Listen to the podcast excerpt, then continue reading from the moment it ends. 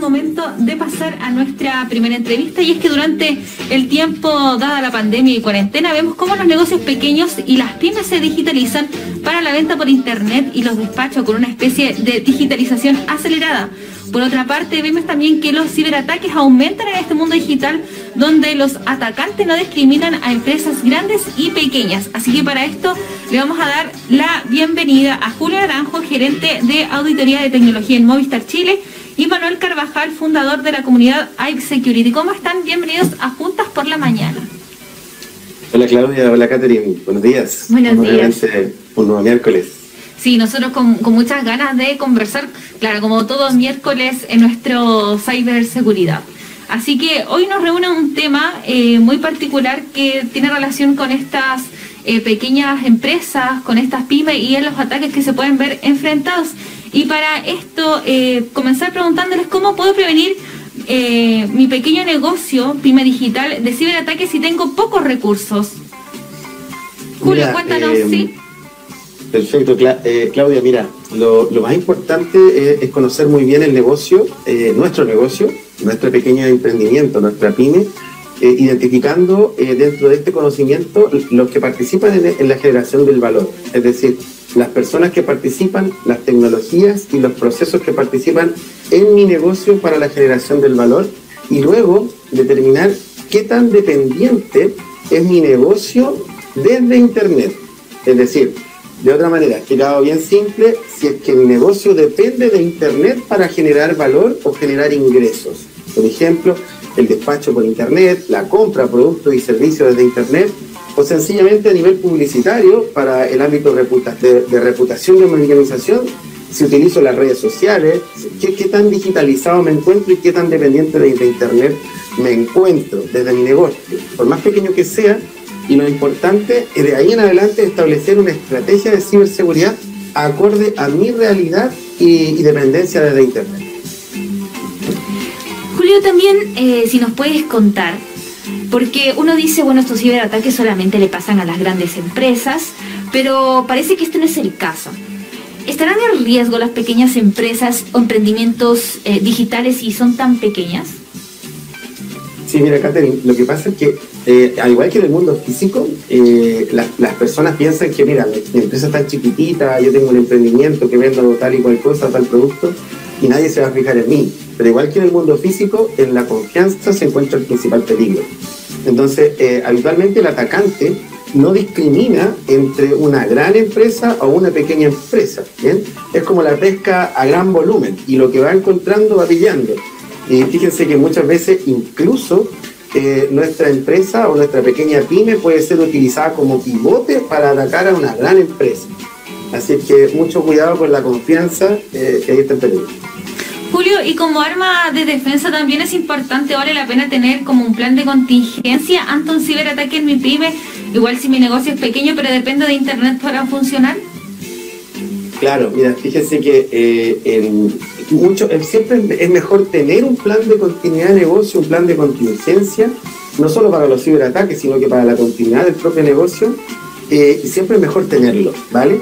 Eh, hay estudios que mencionan que eh, cuando yo tengo un plan de continuidad de negocio, el, el, impacto que puedo tener en mi organización, aunque por más pequeña que sea, es entre un 30 y un 40% menos en el caso de que yo no tuviese un plan de continuidad de negocio o un plan de continuidad ante un desastre, por ejemplo.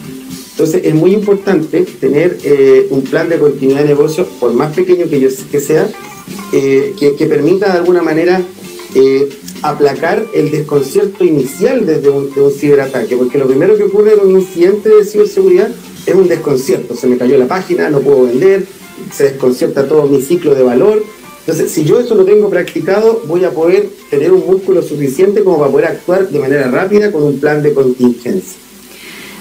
Julio, eh, en el caso del ciberataque ya declarado, ¿qué podría ayudar a recuperar mi negocio? Mira, eh, cuando ya todas las medidas de contingencia eh, han, han, sido sobrepasadas y cuando el atacante ya logró penetrar mi pequeño negocio, mi pyme, mi organización, lo que siempre recomendamos es tener, eh, hay una medida que es muy interesante que se llama la medida de respaldo y recuperación del 321. Es decir, eh, ojalá respaldar tres veces mi información más crítica, mi dato más esencial dentro de las organizaciones que dependen de Internet y tener dos formatos distintos. Eso, eso significa uno en la nube, otro en un disco externo, o una memoria flash, que tenga más de un formato. Y por último, que una de estas tres copias esté en un lugar seguro, que, que de alguna manera lo resguarde de un incendio, de la humedad, y que permita recuperar mi negocio ante una caída cuando tengo una alta dependencia desde Internet para los datos críticos. Super, eh, estamos conversando eh, con Julio Naranjo, gerente de Auditoría de Tecnología en Movistar Chile, y Manuel Carvajal, fundador de la comunidad iSecurity. ¿Alguna, ¿Alguna reflexión también que puede dejar esta conversación, Manuel? Sí, Claudia y Catherine, buenos días. Mira, eh, agregar a lo que, todo lo que ha comentado Julio, ya eh, recalcar ciertas cosas que es importante y se vienen retomando de la semana anterior. Somos uno de los países de Latinoamérica con más ciberataques. Aumentamos un 19% respecto al año pasado.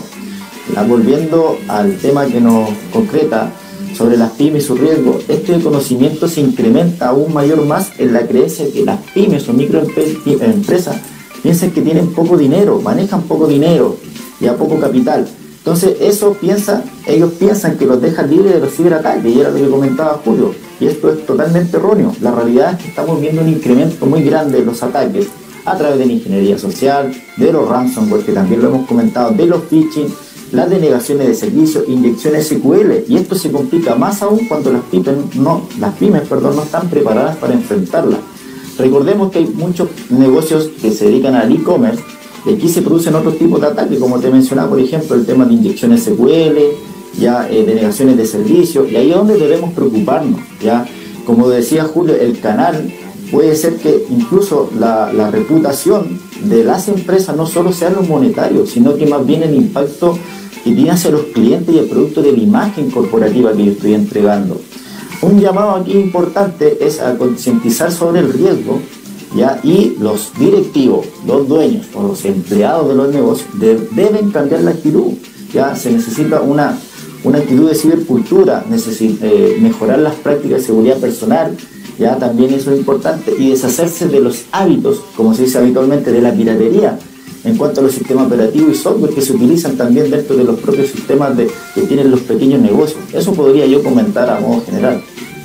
Eh, aprovechando que estamos hablando también sobre el tema de, la, de las mini pymes y en lo que se pueden ver enfrentados, hay muchos eh, de estos emprendimientos también que ocupan su red social, por ejemplo el Instagram, y vinculan directamente su WhatsApp. ¿Qué tan riesgoso es que lo tengan conectado directamente que son las personas que, que quisieran hacer daño con un solo clic pueden arruinar también este emprendimiento?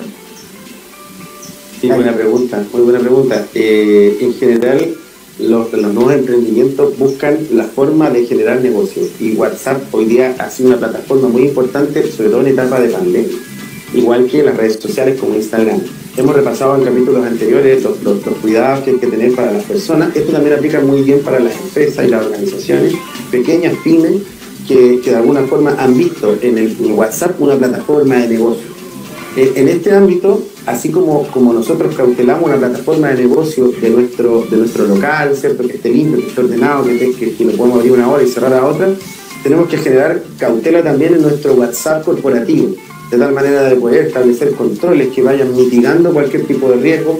Las contraseñas son, son muy importantes, lo hemos repasado en, en programas anteriores. Para esto tenemos que tener contraseñas, ojalá muy robustas, mantener nuestros sistemas eh, operativos actualizados, un antivirus corporativo, ojalá, y como decía Manuel, nunca tener, ojalá, sistemas que sean piratas, ojalá sean sistemas seriados y que tengan una, una, clara definición de una licencia obtenida de manera legal. Claro. Manuel, cuéntanos, ¿cuál es la, el ciberataque más usual para pymes, para las pymes que son... Eh, que afectan en mayor, mayormente a las pequeñas empresas y, cómo funcionan, cómo, cómo son realizadas y también cómo se pueden cómo se puede prevenir. Bueno, los ataques más comunes que se generan a través de sitios de e-commerce es la inyección SQL, ya que, bueno, no vamos a entrar a explicar técnicamente, pero también la denegación de servicio, o se puede decir como coloquialmente cuando te tumban un sitio web o te lo botan. Ya ahí podríamos estar hablando lo que te comentáis de la reputación propiamente tal del negocio. Tú cuando vas como cliente y vas a entrar a un sitio y ves que está vulnerada, fue hackeada o botada, tú dices, oye, yo no voy a tener esta empresa, no voy a comprar. Y agregando lo que comentaban ustedes sobre el tema de WhatsApp, es importante recalcar que los negocios podrían crear eh, perfectamente el, utilizar el WhatsApp Business, que es exclusivamente para negocios. Yo he visto muchas pymes de acá de la región, de la cuarta región, que tienen vinculados números telefónicos personales. Y ahí es donde se puede generar otro tema de, ciberataque, em, empezar a, realizar ingeniería social, ya a, meter el, el, ya a través de un mensaje, que tú puedas decir, oye, te voy a comprar un producto, eh, haz clic en este enlace y caíste. O sea, te pueden tomar, como se dice, un dispositivo móvil. Así que mucho cuidado y un llamado de atención a las personas, por favor, que, que se instruyan, que, nosotros con estos espacios que tenemos de conversación vayan aprendiendo un poco más. Claro, un buen mensaje también que nos entregan eh, cada día miércoles. Volviendo al tema del hackeo, ya para ir cerrando un poquito eh, esta conversación, este día lunes Televisión Nacional de Chile confirmó que fue víctima de un intento de hackeo en sus cuentas de YouTube. ¿Cómo se puede explicar también que una empresa tan grande se haya visto afectada por esto? ¿En qué fallaron tal vez ellos? Julio o... el, que quiera responder.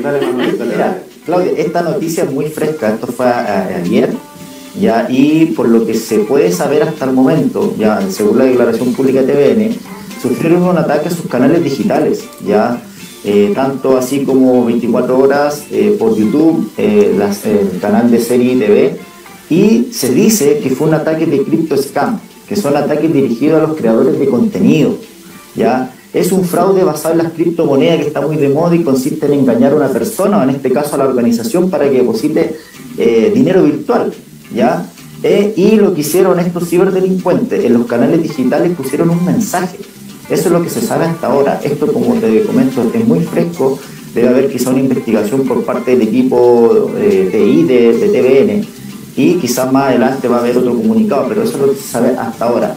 Y claro, ¿por qué la gran empresa, como dice Julio? Puede ser, puede ser TVN, puede ser una pyme, puede ser cualquier otro canal regional. Estamos todos expuestos a los ciberataques.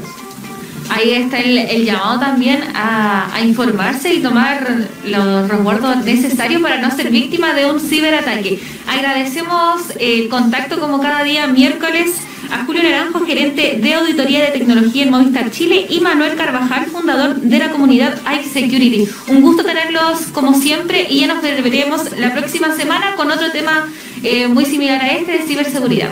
Así que que tengan una buena tarde. Muchas gracias, Muchas gracias. Chao. Ahí estábamos hablando de los ciberataques que comúnmente igual afectan a las, a las empresas que ellos no destinan, o sea, no, no eh, diferencian entre las pequeñas empresas y las grandes empresas. Ya vemos como TVD también se vio afectado por estos ciberataques.